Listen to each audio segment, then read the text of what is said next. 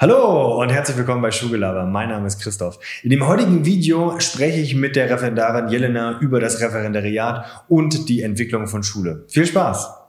Jelena, willkommen bei Schulgelaber. Ich freue mich, äh, dass du Zeit äh, gefunden hast, hierher zu kommen und dass wir über das spannende Themenfeld Referendariat sprechen. Aber ganz zum Anfang, stell dich mal kurz selber vor. Erstmal danke für die Einladung. Sehr ich bin äh, Jelena, 24 Jahre alt, habe Mathe und Geschichte studiert, mein Referendariat jetzt vor paar Wochen beendet. Mhm. Gott sei Dank. Endlich vorbei. und ja, Kann ich verstehen. Ja, genau. Und jetzt geht's wahre Leben erst richtig los, würde okay. ich sagen. Cool. Ähm, warum, warum bist du Lehrerin geworden? Ach, es gab so mehrere Punkte, die in meinem Leben mich so ein bisschen geprägt haben. Mhm. Erstmal meine eigene Schulzeit, so dieses typische. Okay. Ich war auf dem Rhein-Gymnasium mit über 1000 Schülern, die immer ähm, hier jede Klasse gab's äh, sechsspurig. Okay. Ähm, und da war der Schüler jetzt nicht so viel wert, sondern du kommst nicht weiter, dann äh, andere Schule, fertig. Mhm. Ähm, und dem wollte ich so ein bisschen entgegenwirken und ähm, den Schülern auch was mit ins Leben geben und den Schüler sehen und nicht nur sagen, okay, hier, du kannst es nicht, Pech gehabt, geh weiter, mhm. sondern wirklich ähm, am Schüler arbeiten und mit Schülern arbeiten. Und ich wollte immer irgendwas Soziales machen und da fand ich Lehramt eine gute Möglichkeit. Okay. Du hast Lehramt äh, für Haupt- und Realschule studiert, hast du? Genau. Okay. Ja. Also ist ja schon spannend. Erst selber Gymnasial Lehramt sozusagen, beziehungsweise die, die gymnasiale Laufbahn als Schüler durchlebt und dann äh, gesagt, okay, das ist gar nichts für dich. Wie kam es da? Warum nicht Lehramt Gymnasium, weil es wirklich so eine schlimme Zeit war? Es war gar nicht so eine schlimme Zeit in der Schule, das würde ich jetzt gar nicht so sagen, mhm. aber im Studium erst kam diese Entscheidung. Mhm. Am Anfang, als ich mich beworben habe für Studium, war es, ah, komm, willst du wirklich auf eine Haupt- und Realschule? Man kennt ja das Klischee, Haupt- und Realschüler, mach doch mal lieber Gymnasium. Und da, wie der Zufalls wollte, kam ich nicht ins Gymnasiallehramt rein, sondern ins Hauptschullehramt, also Haupt- und Realschule. Und ähm, so hat es alles seinen Lauf genommen. Und je mehr man in diesem Studium war, desto mehr hat man gesehen, ah doch, es war die richtige Entscheidung, mhm. weil ich mich auch ganz intensiv im ersten Staatsexamen mit der Inklus Inklusion beschäftigt habe. Mhm. Und ähm, da war mir das so, ach nee, Gymnasium macht gar nicht Inklusion, Gymnasium macht gar nicht so schülernah zentriert und okay. sondern mehr so ja, du kannst es nicht, Pech gehabt, geh ja. weiter, so nach dem Motto. Und das war mir ganz wichtig. Okay. Wir haben ja schon durchaus ja ähm, Menschen, die vielleicht noch nicht so im Schulalltag drin sind. Kannst du vielleicht noch mal kurz umreißen, was heißt denn Inklusion?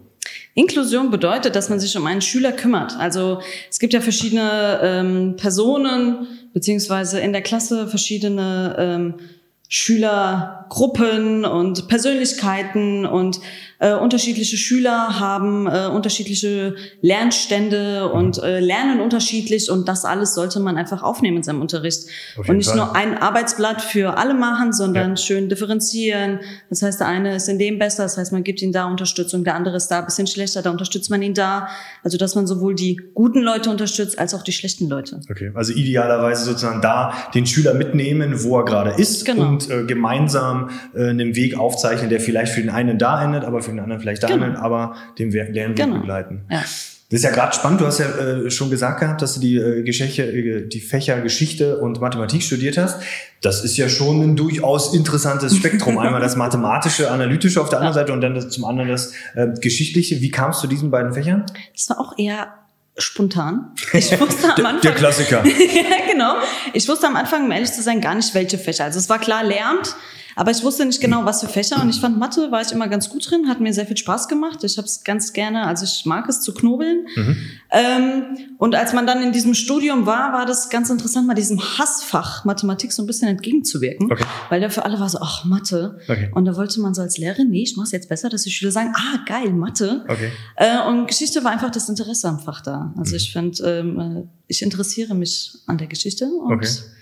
Ja, deswegen. Wie war deine eigene Mathezeit äh, als Schüler? War das auch das Hassfach? Also immer wieder. Also auch ich äh, bediene mich manchmal äh, dem Klischee, okay, äh, Mathe als schlimmes Fach darzustellen, mhm. aber eigentlich, wenn man, glaube ich, die Grundlagen dahinter verstanden hat, jeweils ist es mir einfach so gegangen, als Schüler einmal verstanden, okay, dann ging's. Ähm, aber wie war da deine Schulzeit mit Mathe? Mathe war gar nicht so ein Hassfach. Ich habe mich immer gefreut auf Mathe. Okay. Das war schon so, oh ja, cool Mathe, weil ich ja eben wie du sagst, ich habe es verstanden und okay. dann ging's. Ja. Und dann kam es in die Stochastik und dann ging gar nichts mehr. das war dann so genau kontra. ja. Und dann hat sogar auch meine Lehrerin gesagt, ja, das ist normal. Die Leute, die wirklich das Komplizierte können, können dann das Einfache nicht mehr so gut. Okay. Und aber Mathe war nie so ein Hassfach, dass ich sage, oh nee, mhm. habe ich schon ganz schön gemacht. Und Geschichte war sozusagen das zweitliebste Fach dann? Wenn man überlegt, meine LKs waren sogar Biologie und Povi, also gar nicht mit dem, was ich studiert habe. ja. ja. Ähm, aber ich bin gerne hingegangen und ich finde, meine Lehrerin hat mich ganz schön geprägt. Die war auch so ein Mensch, obwohl wir auf einem reinen Gymnasium waren, die, also der Mensch hat sie interessiert hinter diesem Schüler. Und das ja. fand ich, hat mich so ein bisschen geprägt. Und deswegen fand ich Geschichte immer so ganz interessant. Also wie so eine Vorbildfunktion ja, genau. an die ja. Lehrerin? Okay, also da merkt man wieder, welchen riesigen Einfluss doch äh, der, der Lehrer oder die Lehrerin äh, auf den einzelnen Schüler hat. Ähm, ist es das, was dich vielleicht auch motiviert am Lehrer sein? Also was ist da der Bereich, wo du sagst, oh, da habe ich richtig Bock drauf? Das muss nicht unbedingt jetzt fürs Lehrertum sein, da können wir vielleicht den, den ersten Punkt dran setzen, aber vielleicht mhm. gibt es noch was anderes. Was ist so, was dich so richtig im Leben äh, motiviert? Zum einen Lehrer und vielleicht das Private. Boah. Wenn man das so okay. die Trendschärfe ziehen kann. Uff.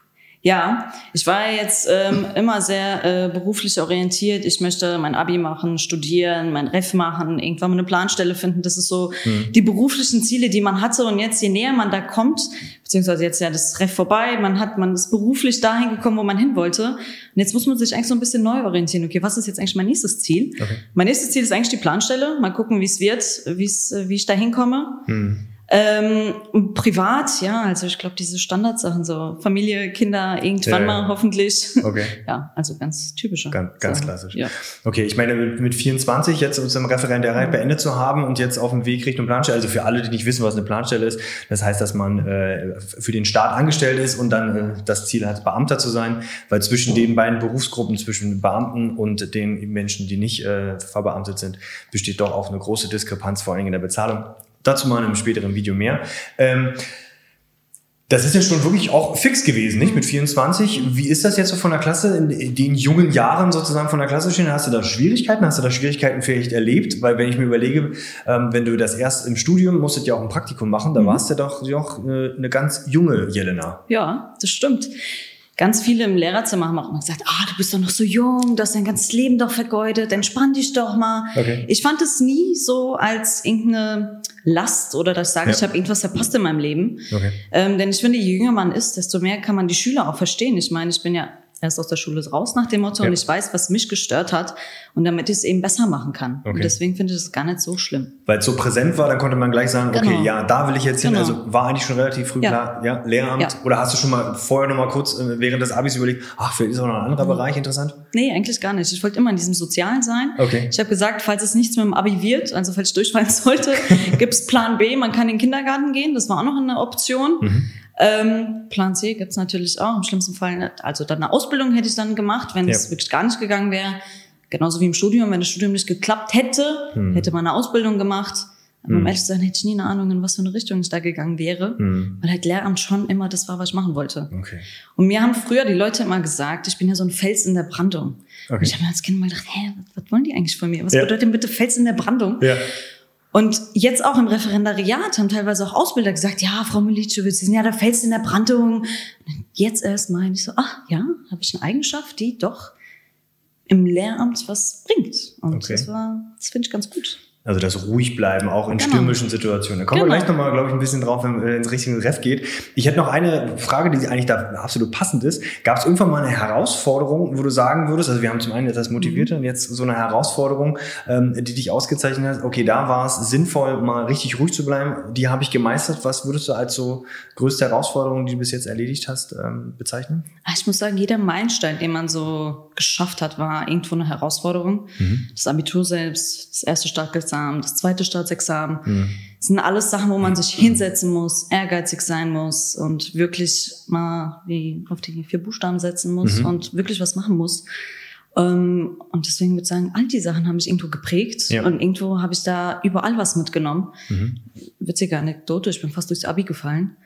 Ja, genau, ganz schlimm. Das ist nicht, ist nicht schlimm. Ich meine, dann kann man ein bisschen Schülern auch sagen, hey, pass auf, ist nicht schlimm. Auch ich äh, hab's fast nicht geschafft. Genau, okay. ja, eben. Und da habe ich mich einfach hingesetzt und ich wollte das. Also wenn ich sage immer, wenn man will, dann schafft man das auch. Mhm. Und ich wollte das unbedingt. Dann habe ich mich hingesetzt. Ich habe Tag und Nacht gelernt und gemacht und es hat geklappt. Ich sitze jetzt hier, bin fertig. Wie, wie kam es, dass du da fast durchgefahren wärst? Also weil du vorher nicht gelernt hast? Also jetzt vielleicht wollen wir jetzt nee. schon ein bisschen genauer wissen. Wie kam das? nee, gar nicht. Ich war immer so, ein so ein fleißiges Bienchen. Ich habe immer gelernt. Ja, und dann ging's. ähm, es war die mündliche Prüfung in mhm. Deutsch, deswegen ist Deutsch so mein kleines Hassfach. Mhm, mhm, mhm. ähm, Ja, und dann kam es in die Prüfung, hat nicht gereicht, kam nur mit vier Punkten raus. Und ähm, man muss ja, glaube ich, eine gewisse Anzahl an Punkten haben im ganzen Abi, ja. um das zu bestehen. Ja. Ja, und dann wollte ich unbedingt, nee, Lüge, Lüge, es war Religion, Religion bin ich durchgefallen und Deutsch hätte Deutsch, ich retten müssen. Religion, ich bin nicht. Deutsch hätte ich retten müssen, so rum war's. Ja. Genau, aber Deutsch war trotzdem mein Hassfach. Religion. Alle denken ja, ach, ganz einfach, easy, gehst du rein. So war ich auch so, ja, easy, Rallye bitte schon schaukeln. Schlecht vorbereitet sozusagen? Hm, ja, so ein bisschen. Okay. Und dann bin ich da reingegangen, kam mit vier Punkten raus, war so sauer und traurig, weil ich mhm. mir dachte, ah, du, da war, dachte so, ah, du scheiß Lehrer, mhm. wieso hast du mir nur vier Punkte gegeben? Was bringt es dir, mir fünf, vier Punkte zu geben und mir noch mehr Steine in den Weg zu legen? Oh, ja. da war ich so sauer. Und dann habe ich mich einfach hingesetzt, Tag und Nacht gelernt für die Deutschprüfung und in Deutsch habe ich dann rausgerissen. Okay. Und in der Rückschau, war der Lehrer schuld oder du? Ah, ich glaube, es war so beides. also, ja, war beides. also ging mir mit Bio so. Bio ja? war auch nicht äh, mein Ding, obwohl man eigentlich hätte man nur auswendig lernen Das ja. ging nicht in meinen Kopf rein, das war auch so mit Ach und Krach und ich glaube, da habe ich profitiert, dass vielleicht die Lehrerin mich gemocht hat. Ich, ich weiß nicht, auf jeden Fall, das war auch äh, nicht, so, nicht so doll gewesen. Ähm, dann gehen wir mal ein bisschen rein, ja. Steine wurden dir äh, vielleicht den Weg gelegt, aber du hast äh, umschifft und bist dann äh, Studium und Referendariat. Vielleicht nochmal für alle, die keine Ahnung haben, was das Ref ist oder kurz davor stehen oder vielleicht mal anfangen, was, was ist das Ref? Was ist das Referendariat? Mhm. Ist ja das Schreckensgespenst. Oh ja. Naja, man hat ja zwei äh, Stufen der Lehrerausbildung. Erstmal die theoretische in der Uni mit dem ersten Staatsexamen mhm. und dann die praktische. Ähm, also das Referendariat ist dann letztendlich die praktische Ausbildung zum mhm. Lehrer. Genau, am Ende des, nach dem ersten genau, Staatsexamen. Genau, genau. Okay. Man hört ja immer relativ Schlimmes. Also wenn man wirklich nur Menschen fragt, Referendariat, hört man eigentlich seltenst äh, etwas Gutes. Mhm. Kommen wir gleich nochmal rauf, ähm, äh, wie das vielleicht war oder warum das vielleicht so sein mag. Ähm, wie war es denn für dich? Ist jetzt nicht so lange her, nicht? Das Ref ist frisch äh, beendet, du bist ja hervorragend. Du kannst jetzt frei von der Leber sprechen. Das stimmt, ja. Also ich war am Anfang auch hier Schreckensgeschichten, oh Gott, das Referendariat und was die mhm. Leute reden und Gottes Willen kriege ich das hin. Also Zweifel waren definitiv da. Mhm. Aber ich habe mir gesagt, ich gehe da rein, ich gehe da objektiv rein. Ich versuche es ohne irgendwelche Vorurteile und sonst was da reinzugehen und mache einfach das Beste draus. Und wenn es wird, wird's. Wenn nicht, dann um Gottes Willen, dann ist es halt so. Mhm. Dann hätte es nicht sollen sein. Ähm, man war natürlich verängstigt. Es war eine neue Herausforderung, die man angehen musste. Es waren neue Sachen. Ich hab die, bin auf eine neue Schule gekommen, neue Leute kennenlernen, ähm, das neue System kennenlernen, ähm, generell das System Referendariat kennenlernen. Also man war schon leicht beängstigt. Mhm. Aber ich hatte das Glück, dass ich wirklich Freunde, Familie hatte, die mir da, die mich da sehr unterstützt haben und hinter mir standen. Und da mhm. war ich ganz schön glücklich drüber. Okay. Die haben sie sozusagen den Rücken freigeräumt, sodass ja. du Zeiten hattest, dich genau. auf die Unterrichtssachen ja. vorzubereiten. Ja. Okay. Ähm, was würdest du sagen, deine ersten Prüfungen, mhm. ja, wenn du jetzt so zur mhm. Revue passieren lässt, wie war so das erste Mal so diese Prüfungssituation äh, mit, mit, den, mit den Prüfern? War das so geprägt von Objektivität oder eher von Subjektivität? Wie war so deine Einschätzung? Boah, wenn ich drüber nachdenke. Trauma. Nein, um Gottes Willen. So schlimm war es nicht. Also ich sag mal so, die Nacht davor konnte ich nicht schlafen. Okay. Äh, ersten Tränen flossen. Es war ähm, psychisch, Gottes Willen, Katastrophe. Traut mir gar nicht zu. Die, ja, ja, genau. Ich habe meine Mentorin so, Gott, ich schaff das nicht, ich muss doch das machen und das. Und da fallen ja einem so 100 Sachen ein, die man eigentlich gefühlt noch machen muss, obwohl man wirklich gut vorbereitet ist. Ich meine, man bereitet sich ja dann dementsprechend anders vor. Und dann kam die Prüferin, die kam zehn Minuten zu spät erstmal. Das war ganz toll. Schön, schönes Vorbild, vielen Dank das dafür. War, ja, genau, es war richtig gut. Ähm, kam zehn Minuten zu spät und dann ging's. Die, der Unterricht lief eigentlich ganz super. Die, die Schüler haben super mitgemacht und dann ging's in die Reflexion. Mhm. Und dann fing die Ausbilderin an, über meinen Einstieg, meinen Einstieg zu kritisieren. Den sie gar nicht gesehen hat. Genau, den sie gar nicht gesehen hat. Aber gut, du hast natürlich so. Verschriftlicht, nicht? Ja, das stimmt, aber trotzdem kann man ja, keine Ahnung, vielleicht ja. irgendwas ändern oder weiß weiß ich. Und dann dachte ich mir so, okay, danke, passt jetzt nicht so ganz. Okay. Und ich finde, jeder Ausbilder, ich meine, kann man ihnen nicht verübeln. Die haben ganz viel Unterricht gesehen und die wissen, woraus es ankommt. Ja. Aber die kommen schon mit einer gewissen Grundeinstellung in den Unterricht rein. Ich meine, man mhm. hat ja vorher auch Seminare, man hat sich ja kennengelernt. Ja. Man hat ja selbst mal, entweder war man gut im Unterricht letztendlich im Seminar oder man war eher der Zurückhaltende. Mhm. Ich war ja immer so ein Mensch, bin sehr äh, extrovertiert, ich rede sehr viel. Mhm. Habe ich im Seminar natürlich auch gemacht. Da war ja. sie ja schon ganz schön angetan von mir, würde ich jetzt mal behaupten, keine Ahnung. Ähm, da war sie mit einer positiven Einstellung mir gegenüber da. Aber ich kann mir vorstellen, dass es definitiv auch Leute gab, die da nicht so gut abgeschnitten haben und dass mhm. die da schon von vornherein, vorhinein gesagt haben, das wird nichts. Okay. Also ich hatte Glück, glaube ich. Mhm.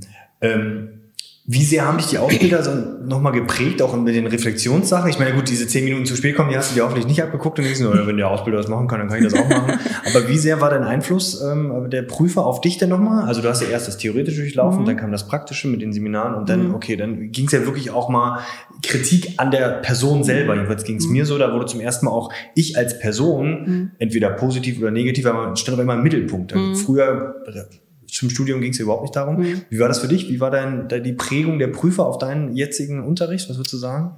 Ähm, ich würde sagen, dadurch, dass ich ein Corona-Referendariat hatte, dass ich trotz alledem einiges mitgenommen habe. Also wenn ich angucke, wie ich am Anfang Unterricht gemacht habe und wie ich jetzt Unterricht mache, dass das schon ein Unterschied da ist und dass ich jetzt Sachen sehe, die ich am Anfang gar nicht gesehen habe. Und ähm, klar, die Ausbilder versuchen auch ihr Bestes. Und ich habe mir immer versucht, die Kritik nicht persönlich zu nehmen, sondern wirklich nur mein als die Lehrerin Jelena und nicht als die Person Jelena zu nehmen, ja. damit ich mich nicht so gekränkt fühle am Ende. Das ist gar nicht so leicht, glaube ich. Ja, es war am Anfang auch sehr schwer, muss ich sagen. Ich kam teilweise nach Hause und dachte, ach, alles scheiße, das macht keinen Sinn mehr. Hm. Das und das wurde kritisiert. Und obwohl ich da voll überzeugt von war, ja, muss man, muss man mit umgehen können. Definitiv. Hm. Ja. Ja, man lernt zum ersten Mal, glaube ich, so stark sich selbst zu reflektieren ja. und vor allen Dingen, man wird ja gerade gerade in den ersten äh, Besuchen, also Unterrichtsbesuchen, steht ja auch die Lehrerpersönlichkeit mhm. und die steht ja zum allerersten Mal auf dem Prüfstand. Ja. Das, glaube ich, stelle ich mir auch, also jeweils ging es mir so, war das so, okay, das ist jetzt auch mal auch nochmal eine mhm. andere und spannende Situation. Ja. Dann greife ich mal einen Punkt gleich auf. Du hast gesagt gehabt, okay, Corona-Referendariat. Kannst du das erklären? Was ist ein Corona-Referendariat? Naja, durch Corona waren die Schüler ja auch alle zu Hause. Mhm. Ich fange mal so an. Das Referendariat äh, unterteilt sich ja in unterschiedliche Semester. Man hat ja. erstes Hauptsemester, zweites Hauptsemester und das Prüfungssemester letztendlich, wo man dann äh, die zweite Examensprüfung absolviert.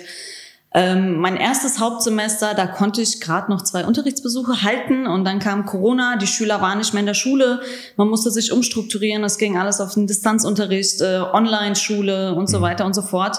Und so war dementsprechend auch das Referendariat dann ähm, aufgebaut. Mhm. Es, man, die mussten sich ja dann auch umstrukturieren, wie wird was benotet. Mhm. Und dann ging es mehr in die Ersatzleistungen. Also man hat dann theoretisch wieder seine Unterrichtsvorbereitung geschrieben, seine schriftliche, und die wurde dann letztendlich bewertet. Okay. Also eigentlich, eigentlich nicht das Praktische, worum es ja eigentlich geht im Referendariat, mhm sondern mehr wieder das Theoretische. Also man geht sozusagen wieder zurück in die Richtung Uni. Uni. Mhm. Ja. Aber was soll man machen? Ich glaube, das war eigentlich eine ganz gute Lösung. Ich hätte mir nicht anders vorstellen können, wie das sonst gehen sollen würde. Sollen. Ja gut, ich, gut, Videokonferenzprüfung ist natürlich auch immer schwierig. Gerade äh, Thema Datenschutz ist ja mhm. auch in, in der Corona-Zeit immer mehr äh, ähm, aufgepoppt. Hm, ich stelle mir das schwer vor, dass denn diese, ich meine, man merkt es auch hier, äh, bist eine Persönlichkeit, ja. Und wenn diese Persönlichkeit auf einmal nicht mehr, sag ich mal, vor der Klasse glänzen kann, oder. Für den einen mag das ja auch von Vorteil gewesen sein, dass mhm. sie dann, oh, ich habe mich nicht so wohl gefühlt. Ja. Gut, dann bin ich der Meinung, das ist mir vielleicht in der Schule falsch, aber mhm. das ist vollkommen egal, muss ja nicht jeder da ein Showmaster sein. Aber wie war das denn für dich, dass so die, okay, diese Lehrerpersönlichkeit, Jelena, die um die ging es ja gar nicht mehr, sondern es ging nur noch um hey, die Theorie. Und mhm. du warst ja eigentlich auf dem Weg, oh, endlich nicht mehr trocken ja. und theoretisch, sondern jetzt gehen wir mal ein bisschen tiefer rein. Ja, ich muss ehrlich sagen, für mich war das ganz schön schwer, mhm. weil ähm, ich mich nicht so gut ausdrücken kann in diesen schriftlichen Unterrichtsvorbereitungen. Und da hing ja dann letztendlich alles an diesen Vorbereitungen. Und da habe ich mich so ein bisschen hm, unfair ist jetzt böse gesagt, die haben ja das Beste getan, um Gottes Willen. Aber irgendwie, trotz alledem, konnte ich mich nicht entfalten in dem, was ich so, so gerne mache. Also so, so vor der Klasse stehen und mit Schülern interagieren. Mhm. Und das fiel halt einfach weg.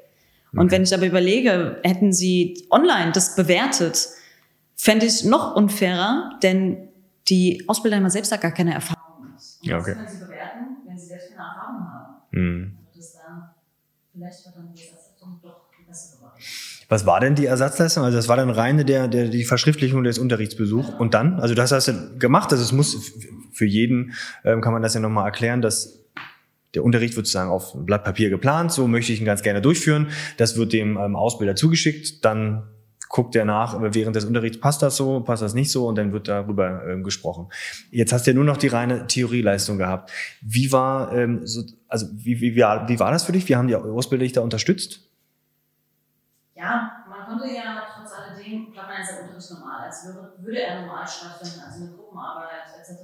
Okay. Und ähm, ich war immer so, dass ich mir vorher eine Idee überlegt habe, was will ich zeigen, wo will ich hin, was ist mein Ziel der Stunde und so den groben Ablauf. Und dann, mhm. Äh, wenn ich mal nicht weiter wusste, habe ich die Ausbilder angerufen und habe ein Gespräch mit ihnen geführt, haben sie mal zu, so, so habe ich das vorgestellt, haben sie Tipps, haben sie Tricks. Okay. Waren sie auch wirklich alle offen und haben, sind auch wirklich entgegengekommen, haben einem auch wirklich geholfen, was das angeht. Zeigen konnte man es trotzdem nicht. Mhm. Und dann hat man halt letztendlich nur über diese Unterrichtsvorbereitung gesprochen. Das heißt, man musste reflektieren, was man geplant hat. Also, mhm. wo könnten da vielleicht Schwierigkeiten kommen? Was für ein didaktisches Prinzip hast du dir ausgesucht? War dieses Prinzip gut? Welche Methode hast du dir ausgesucht? War diese Methode gut? War sie nicht gut? Wo könnten Probleme sein?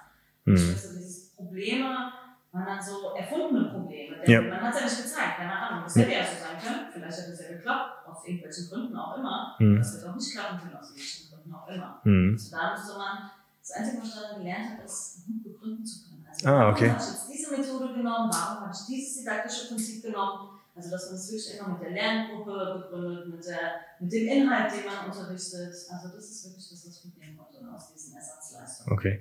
Das hat dir jetzt auch geholfen in deinem jetzigen Unterricht, sozusagen nach dem Ref auch für die Vorbereitung dann? Ja. Okay.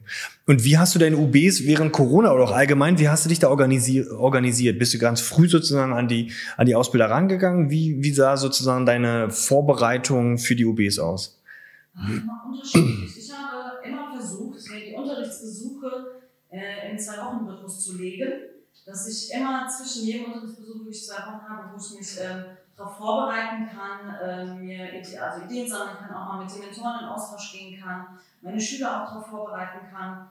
Ähm, in Corona war das dann letztendlich so, ja, die machen wir mal halt jede Woche, mhm. dadurch, dass man es ja eh nur geschrieben hat. Man musste ja nicht wirklich was zeigen. Mhm. Es hat schon sehr viel an Zeit gespart. Okay. Dadurch, dass man sich auch, die, die, die Ausbilder haben nicht mehr so darauf geachtet, ist die Differenzierung zum, von jedem Blatt da, mhm. ist äh, für jede Aufgabe irgendein Tipp vorhanden oder es gibt Aufgaben für Schnelle oder irgendwas, das ist halt schon teilweise weggefallen und dadurch hatte man auch mehr Zeit. Okay. Also war es im Endeffekt vielleicht auch was Positives, was, was, was dein Corona-Referendariat hier mitgemacht hat, außer dass du jetzt natürlich weniger vor Schülern stehen konntest. Zum Ende konntest du ja vor Schülern ja. stehen. Okay, wie, wie lief deine, deine Abschlussprüfung ab? Kannst du das mal ein bisschen genauer erläutern? Oh, die war auch, das war hier Planungsunsicherheit 100. Das war, also das hat wirklich äh, mit einem psychisch, war das die ganze Katastrophe. Mhm. Dadurch, dass man eben nicht wusste, machen die Schulen jetzt wieder auf, machen sie wieder zu. Stimmt. Äh, wird die halbe Klasse da sein, wird gar keine Klasse da sein, also wie funktioniert das, darf man überhaupt Unterrichtsbesuche halten, mhm. welche Methoden sind erlaubt, welche Methoden sind nicht erlaubt, welche Hygienekonzept gibt es an der Schule. Äh, das sind halt alles Sachen, die man bedenken muss währenddessen und ähm, ich habe frühzeitig also wir haben Gott sei Dank die Möglichkeit bei uns im Studienseminar, dass wir ähm, entscheiden können, ob wir eine Ersatzleistung machen oder eine Präsenzprüfung. Mhm. Ähm, ich habe mich dann dazu entschieden, dass ich eine Präsenzprüfung halte und eine Ersatzleistung. Es ging bei mir auch anders nicht, dadurch, dass meine Schüler halt auch einfach nicht da waren. Mhm. Ähm, und dann lief es eben so ab, die Prüfer kamen am Tag, die eine Prüfung habe ich gezeigt, das war eine äh, 10. Realschulklasse in Geschichte, also okay. den Unterricht konnte ich zeigen. Weil es eine Abschlussklasse war. Genau, weil es eine mhm. Abschlussklasse war, die waren ja in der Schule. Und äh, ich habe eine siebte Mathe-Schulklasse, die konnte ich nicht zeigen, weil die in der Zeit auch noch im Distanzunterricht waren. Und dort wurde dann eben wieder die Ersatzleistung überprüft, reflektiert mhm. und bewertet. Okay. Also du hast einmal die Präsenzprüfung äh, gehabt mit Schülerkontakt, wo sie dich als Person sozusagen sehen konnten. Und danach seid ihr sozusagen äh, in den extra Raum gegangen, wo dann nochmal, wo du dann deine Stunde am grünen Tisch sozusagen vorgestellt hast und reflektiert hast. Wie waren da, was, was kam, waren da die, die Fragen unterschiedlich oder war das ungefähr in die gleiche Richtung? Hast du da einen Unterschied feststellen können? Ähm, ja, also ich fand, dass die Präsenzprüfung sehr nah am Unterricht, also die Reflexion sehr nah am Unterricht war, was auch gut so war. Ich habe es auch gehalten und dann konnte ich da habe ich mich sicherer gefühlt, dadurch, dass ich es gezeigt habe und mehr Sachen erkennen konnte. Und bei der Ersatzprüfung war es mehr inhaltlich. Also da ging es mehr, okay, was war, was ist mathematisch an dem Thema besonders? Wie habe ich die Einheit aufgebaut? Warum habe ich die Einheit aufgebaut? Also es ging weniger um die Stunde, sondern mehr wirklich um dieses Inhaltliche, also wieder so gefühlt wie in der Uni. Hm. Also okay. schön ausgefragt. Okay. Aber da denke ich mal, konnte es bestimmt glänzen auch. Okay. Was war aus deiner Sicht das Wichtigste, was dir geholfen hat, das Ref, zu, äh, absolvieren? Du kannst mehrere Sachen haben. Hallo? Die, die meisten Tipps und Tricks für die anderen, das ist, nehmen wir alles mit. Okay, sehr gut. Ähm, das Wichtigste war, was ich auch mit Schmerz lernen musste, nicht alles an mich heranzulassen. Mhm. Und was in Schule ist, bleibt in der Schule. Und was persönlich ist, bleibt persönlich. Mhm. Und ich habe das ganz oft vermischt. Und dann kam ich nach Hause und habe mich schon so teilweise verletzt gefühlt. Ähm, und irgendwann habe ich gedacht, nein, das reicht jetzt. Mhm. Ich muss, muss wirklich lernen, was in der Schule ist, soll auch wirklich da bleiben.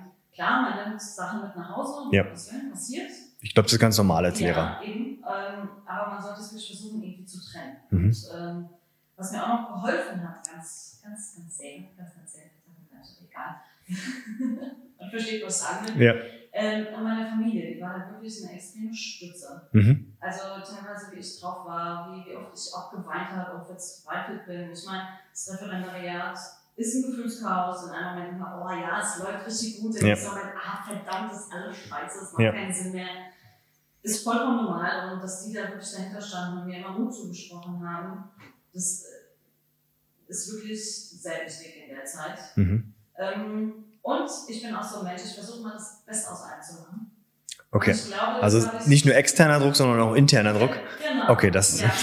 Und ähm, das habe ich ähm, ganz doll versucht ja, besonders jetzt auch durch Corona. Naja, ja. man macht immer das Beste draus. Klar. Das ist halt jetzt so, ich habe jetzt dadurch gelernt, durch Corona online äh, mich mehr besser aufzustellen, jetzt mhm. Online-Unterricht hier, also eine andere Unterrichtsform einfach zu gestalten. Mhm. Man muss immer das Beste auf einmal.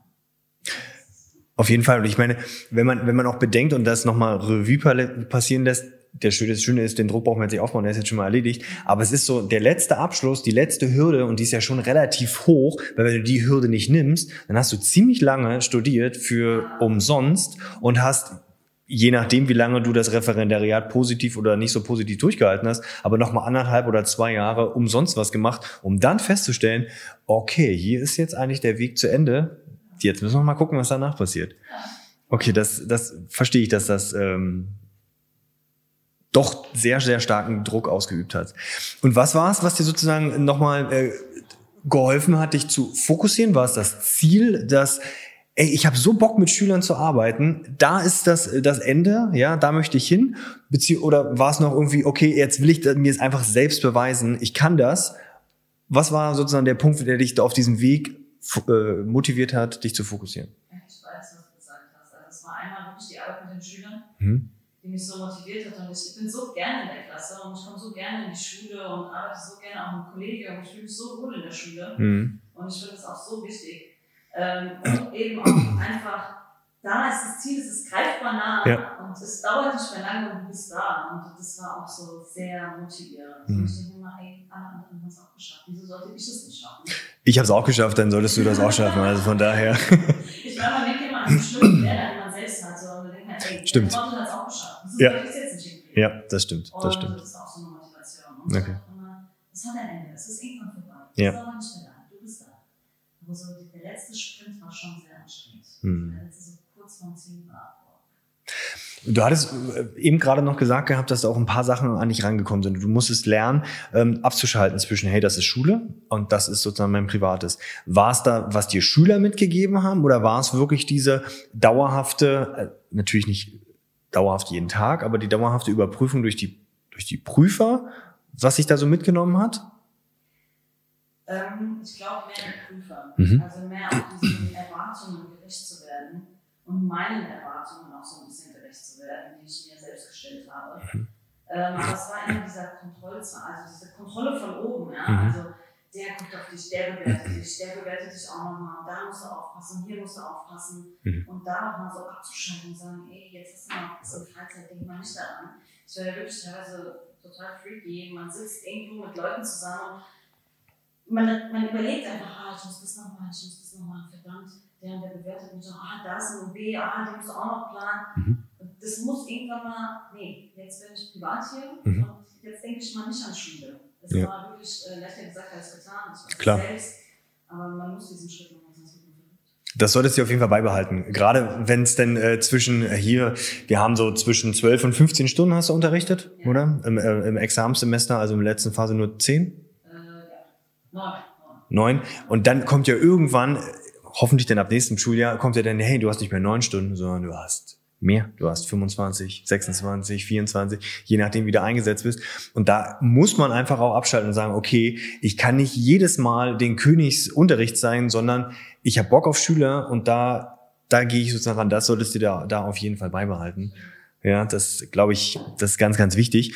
Ähm, jetzt nochmal rückbesinnt. Du hast ja gesagt, äh, auch immer wieder gesagt, okay, Corona-Referendariat war auch schon so sehr nah am Studium und das war eigentlich, wo du nicht so Bock drauf hattest.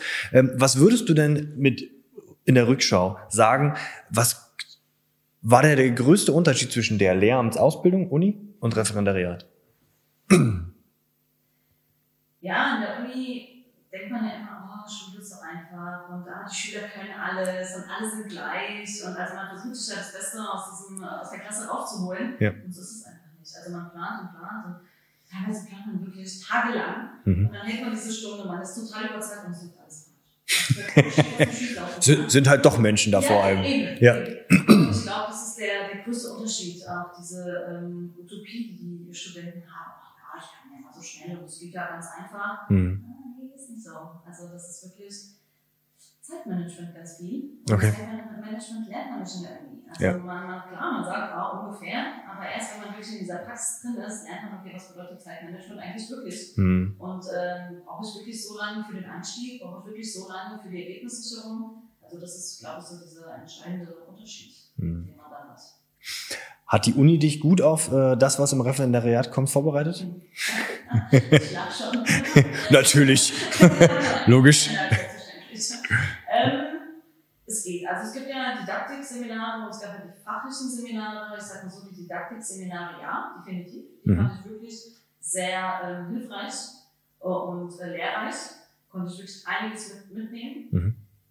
Die fachlichen Seminare weniger. Also mhm. besonders jetzt in Mathe, ich meine, alle, die Mathe studieren, mhm. ich yep. also ich fand es grauenvoll. Mhm. Ähm, es hat nichts mit Schule zu tun. Also ich kann gar nichts, ich erinnere mich noch in meiner Prüfung, in der letzten Prüfung vor dem Examen, Matheprüfung, es war eine Geometrie und lineare Algebra. Das ist eine Fachprüfung. Ja. Ähm, und da war gerade die Zeit des Datenschutzes und die durften die noch nicht hochladen von der Prüfung. Und ich bin dann hingegangen und mir hat ein Pro-Punkt ge gefehlt, um zu bestehen. Mhm. Und bin ich hingegangen, kam der, das war der, ich glaube, das war der Übungsleiter, der auch die Klausur konzipiert hat. Und ich habe ihn gefragt, zu, ich habe das so und so gemacht, ich habe das so und so in der Übung gelernt, wieso kriege ich da jetzt keinen Punkt drauf? Und dann sagt er, ja, Sie haben doch Ihren eigenen Kopf, Sie haben die Vorlesung, das müssen Sie schon äh, selbst wissen, wieso das nicht geht. Und Ihre Schüler, die müssen das ja dann auch selbst wissen. Ja? Ihre Schüler müssen auch das wissen, was sie da lernen. Sie müssen ja einen höheren Standpunkt haben als Ihre Schüler. Ah, ja. Und dann habe ich ihm wirklich gesagt, machen Sie mal jeden an der Schule. Wissen Sie eigentlich, was diese Schüler teilweise können und nicht können? Ja. Also ja, gerade im Bereich Haupt- oder Realschule, natürlich muss man die auch mit mathematisch vorbereiten, aber ich glaube, da ist eher so dieses, hier, ich zeige euch, dass Mathematik nicht nur ist, hier ist eine Formel, bitte löse sie, sondern hey, wozu brauche ich die vielleicht? Lass uns mal gucken, wo die Mathematik auch im, im, allgemeinen Raum sozusagen zu finden ist. Da ist das nicht die Buchseite so und so, sondern da ist das, okay, wie können wir es anwenden? Wie können wir, ich glaube, Mathematik handhabbar, spaßmäßig ähm, aufbauen, dass man es dann auch, ah, wenn der Klick einmal da ist, dann, okay, das ist, äh, also das war der größte Unterschied da ist Theorie, was nur mit der Praxis später zu tun hat. Genau. Könntest du dir vorstellen, jetzt hast du ja die beiden Fächer Mathe ähm, und äh, Geschichte ja studiert, noch ein drittes Fach nochmal aufzubauen oder sagst hier, Ende Gelände, das äh, reicht mir erstmal? Ähm, ich wollte ja eigentlich nach meinem ersten Examen Biologie noch studieren. Obwohl das, äh, ah nee, das war ja mein, mein Fach, was nicht ja, so doll war. Ja, da wir dürfen hier nichts verwechseln. Ja, ja. Bio fand ich toll. Religion habe ich gehört, soll ganz gut gewesen sein bei dir. Nein, also Biologie war eine Überlegung? Biologie war definitiv eine Überlegung. Und das, äh, ich kam nicht rein, weil mein NC nicht so gut war. Und mhm. komm mal später, mal später, mal später. Und dann war das erste Staatsexamen. Und ich so, ach, komm, soll ich noch? Ah, nee. Mhm. Kein Bock mehr. Und ich wollte einfach fertig werden. Und ähm, vielleicht auch so ein bisschen Gruppenzwang. Ja. Wir waren so eine Clique, okay. die halt auch alles gemeinsam durchgemacht haben. Wir haben zusammen angefangen zu studieren. Wir haben das erste Examen zusammen fertig gemacht. Wir haben jetzt sogar das Referendariat zusammen abgeschlossen. Cool. Und irgendwie war es so, okay, die machen jetzt weiter, ich mache jetzt auch weiter. Und mhm. ich war nicht mehr so motiviert. Also die Motivation war nicht mehr so da. Ja, das kann ich verstehen. Aber vielleicht äh, kommt es ja irgendwann mal wieder durch irgendein Studium oder keine Ahnung. Mhm. Ähm, zumal mit Mathe und Geschichte bis jetzt auch nicht so schlecht aufgestellt, dass man da niemals eine Stelle finden würde. Ich mache jetzt Physik und auch bessere Chancen zu kriegen. Oh ja.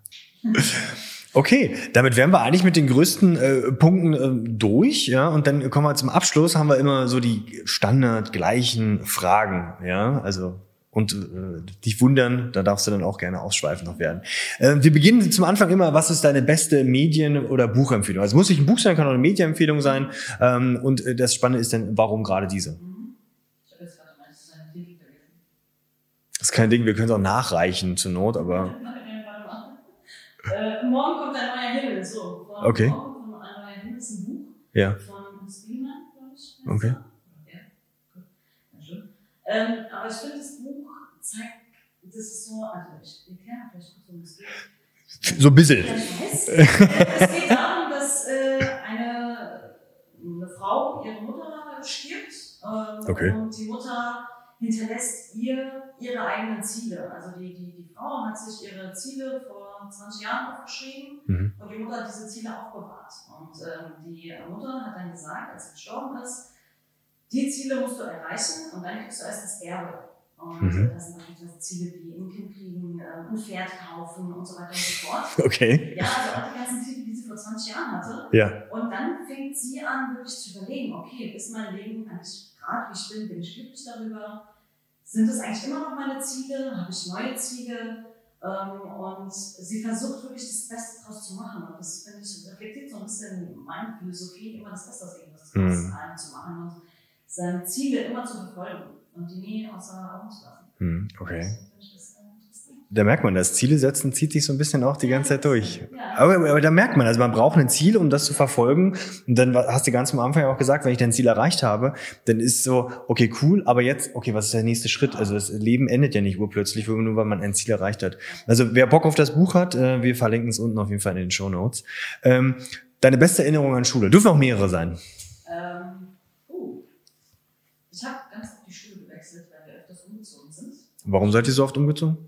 Keine Ahnung, meine Eltern Okay, hat einfach Lust, woanders zu leben. Okay. Einfach so. Ähm, und das heißt, ich bin so ein kleines geprägtes Kind, ähm, sich immer in neue Gruppen rein zu integrieren. Ja. Ähm, und ich würde sagen, was dann so die beste Erinnerung war, ist, als ich dann auf die letzte neue Schule gekommen bin. Das Gymnasium. Genau, das mhm. tolle Gymnasium. dass ich mich da eigentlich ganz gut integriert habe. Mhm. Äh, man muss vielleicht auch ein bisschen dazu sagen, äh, ich bin ja Kroatin und vorher haben wir in Frankfurt gewohnt und da ist ja der Ausländeranteil sehr hoch gewesen. Das mhm. heißt, man war einer von vier, das war relativ egal. Und dann sind wir äh, nach Oberode gezogen und da war ich einer von wenigen. Denn äh, da war der Ausländeranteil sehr gering, was ich einfach am ehrlichsten gar nicht so schlimm fand. Und, ähm, und ich dachte mir so, Gott, Katastrophe für so viele Leute. Und, ähm, und ich bin eine von wenigen und das war mhm. so schlimm. Und zu sein, die, die, haben so herzlich aufgenommen, dass ich da wirklich äh, gute habe. Und natürlich die Abi-Zeugnisverleihung. Endlich, endlich anziehen. Verstehe ich. Das war schon so eine Last, die abgefallen ist. Okay. Und die Abi-Verleihung. Ja, na logisch. Die, die armen Leute, die jetzt ihr Abi machen in Corona-Zeiten, die tun mir schon ganz schön leid. Ähm, hast, hast du noch Freundschaften aus der, aus der Schulzeit da mitgenommen, mit denen ja, du jetzt? Ja, ja ich habe sogar noch zwei Freundinnen. Die eine ist jetzt in Berlin, aber ist ja nicht schlimm. Schöne Stadt, kenne ich. Ja, genau. ja, man hat es schon so Okay. Da hat Corona wahrscheinlich auch noch ein, ein bisschen digital näher zusammengebracht, vielleicht. Okay. Ähm, jetzt hast du noch keine Kinder, oder? Gut, hast ja vorhin gesagt. Ähm, aber man kann ja durchaus auch mal ähm, ja eine Lebensweisheit, äh, welches du ganz gerne mal vielleicht an deine Kinder ähm, weitergeben würdest. Also was ist, was du vielleicht später mal deinem Kind auf jeden Fall mitgeben möchtest? Definitiv immer das Beste aus zu machen. Mhm. Immer, also nicht immer direkt schwarz denken und sehen, sondern ist zwar scheiße in dem Moment, aber hol das Beste draus. Es hat irgendeinen Sinn in dem Moment. Ja. Und man einfach das Beste draus und dann wird es auch gut. Mhm. Und ähm, was ich auch noch nie so ein bisschen sage und auch definitiv versuche, bei meinen Kindern zu sagen, glaub an dich selbst. Mhm. Das kriegst du schon hin. Und glaub an deine Fähigkeiten. Sei selbstbewusst und geh offen in die Welt. Ja. Ich glaube, Selbstbewusstsein ist wirklich was, was unheimlich wichtig ist, was einem das Leben durchaus auch ähm, leichter macht. Hm, wenn du jetzt entweder in die Zeit zurückgehen könntest oder in die Zukunft gehen könntest, kannst du selbst entscheiden. Ähm, was wäre es, was du deinen, ähm, ja, deinen zukünftigen oder deinem vergangenen Ich äh, mitgeben würdest? Ja, mein sei mutig mhm. und glaub an dich selbst, besonders jetzt auch in der Referendariatszeit, glaub an deine Fähigkeiten, du kannst das, mach dich glücklich, das mhm. ist wichtig. Gut, meine Zukunft jetzt ich. Ich bin so toll. Alles gut, es reicht ja, wenn du. das ist gut. Bleib so, wie du bist, bist, bist, bist gut geworden. Ja, richtig. Ja, Selbstbewusstsein, so muss das sein. Sehr gut. So, wir haben immer eine Rubrik. Du darfst dann auch dem nächsten Gast eine Frage stellen. Ähm, und der letzte äh, Gast ähm, war der CEO von Blueprint, äh, Dennis Filmen. Wir haben das mal hier oben äh, verlinkt, das Video hervorragend, ähm, das Video. Das sind so zwei Fragen, ja. Wir gucken mal, in welche Richtung das Ganze geht kannst beide beantworten, ja, kannst auch nur erstmal eine beantworten, weil wir wollen es ja fair halten. aber warum arbeiten Menschen? Oh. Gute Frage, oder? Da hast du, kannst auch kurz äh, drüber nachdenken. Zur Not schneiden wir. Finde ich auch. Okay. Definitiv. Um dann sich auch irgendwas leisten zu können im Leben. Ah, viele arbeiten, weil sie es lieben. Mhm. Stimmt auch. Also weil sie das, was sie machen, wirklich lieben. Und so wie du. So wie ich, genau. Selbstverständlich. Ähm,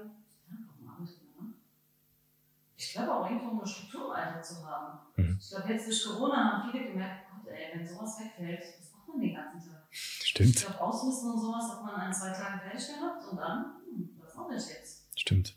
Und ich glaube auch so ein bisschen sozialer Kontakt, auch ganz wichtig. Mhm. Jetzt durch Corona hat es ja auch gemerkt. Ja. Homeoffice, anstrengend, man braucht den Kontakt und den Austausch. Ja. Hm, ich glaube deswegen, oder?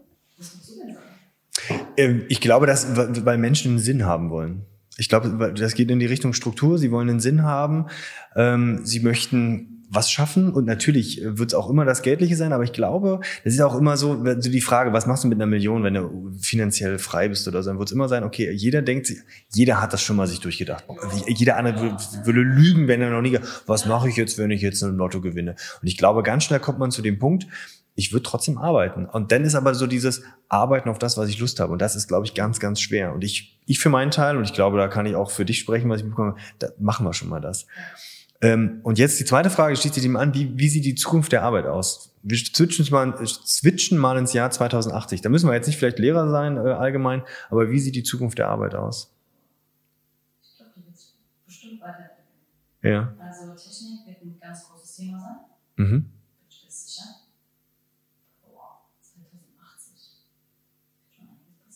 Ja.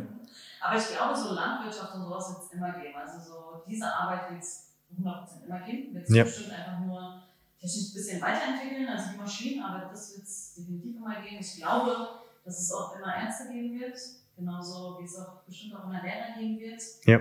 Ähm, also manche Berufsgruppen werden definitiv bleiben, mhm. andere könnten verschwinden durch die Technik, mhm. aber andere könnten auch vereinfacht werden. Okay. Würde ich, würde ich mit dir gehen. Schwierige Frage, ich weiß aber äh, gut, gut Wir könnten da sehr lange Zeit drauf verwenden. Aber jetzt darfst du ja nicht eine Retourkutsche geben im nächsten Jahr, auf gar keinen Fall. Aber was wäre denn deine Frage an den nächsten Gast? Ähm, ich habe mich ja ganz viel mit dieser Inklusion und sowas beschäftigt und da muss man ja einiges eigentlich an Schule ändern. Und die Frage ja. ist, was würdest du an der Schule ändern? Also an Systemschule. Okay, was würdest du an Systemschule ändern wollen? Um ehrlich zu sein, Noten abschaffen. Spannend, warum? Ja, weil ich glaube, dass durch diese Noten ähm, die Schüler ähm, Lernen negativ beeinflussen. Also mhm. ich glaube, würde es keine Noten geben, würden sie anders lernen und würden sie ohne Druck lernen. Teilweise lernen Schüler nur, verdammt, ich muss diese gute Note kriegen, weil ich sonst nicht weiterkomme und dann kriege ich einen Job, dann kriege ich das nicht und das nicht. Mhm. Das ist so ein riesenlanger Rattenschwanz. Mhm. Und ich glaube, wenn man das abschaffen würde und den Schülern so ein bisschen Wind aus den Segeln nehmen würde, würden sie schon viel positiver in die Schule gehen. Mhm. Ich spiele mal den Kritiker, ich bin ja da ähm, ähnlich gepolt. Ah, ja, aber wie soll ich denn dann Schüler bewerten? Wie soll ich die denn ähm, sagen, dass sie versetzt werden? Ja, das Problem ist, da ist ja ein ganzer äh, Rattenschwanz dahinter. Man muss ja rein theoretisch das ganze Schulsystem ändern. Mhm. Also wirklich von Grund auf sagen, wir müssen hier was äh, unternehmen mhm. äh, und andere Bewertungskriterien nehmen. Also wirklich die Schüler individuell gehen mhm. und sagen, guck mal, dein Stand ist jetzt das und das, unabhängig von. Also beispielsweise, wir gehen mal von sozialen Kompetenzen aus. Du kannst das und das gut, und hier und hier muss man vielleicht dran arbeiten, dass man sagt, das konntest du am Anfang des Jahres und das kannst du jetzt am Ende des Jahres. Guck mal, was eine Entwicklung du letztendlich gemacht hast. Mhm. Also, dass man da mehr in diese ähm, verbale Kommunikation geht und diese verbale ähm, Unterstützung geht. Mhm. Ja, jetzt man wieder aber aber einen Lernstand mitgeben. Also ich gebe einen Lernstand mit und begleite diesen Lernstand und das muss ja nicht unbedingt eine Note sein. Okay. Ja, spannend. Da könnten wir auch jetzt noch lange Zeit drauf verwenden, äh, weil da auch, wie, wie machen, also denk, du hast ja schon gesagt, du bist mehrere Male am NC, äh, äh, also Numerus Clausus gestaltet. Ähm, wie machen das die Unis? Ja, okay, dann gilt es halt mehr zu lesen. Also dann habe ich vielleicht mehr das Individuum und kann vielleicht das Individuum vor mir mehr fördern. Okay, sonst verquatschen wir uns noch. Okay, ja, dann vielen lieben Dank für das Interview. Ähm, hat mir wirklich viel Freude gemacht. Wenn ihr Fragen habt äh, an die Jelena, die ist ja nicht aus der Welt, ja, ähm, dann haut sie unten in die Kommentarfunktion rein. Ähm, lasst mich gerne wissen wissen. Und wenn da wirklich viel zusammenkommt, dann wird die Jelena auch nochmal für ein zweites Interview. Die nickt. Ja, wäre auch mal spannend, vielleicht so in zwei, drei ähm, Jahren, ähm, wie sieht äh, den Abgleich aus zwischen Referendariat und der wahren Lebenswelt? oh Gott. Doch, ich glaube, dass du wirst da glücklich werden. Okay, dann vielen lieben Dank und ähm, vielen Dank fürs Zuschauen. Bis zum nächsten Mal. Sehr gerne.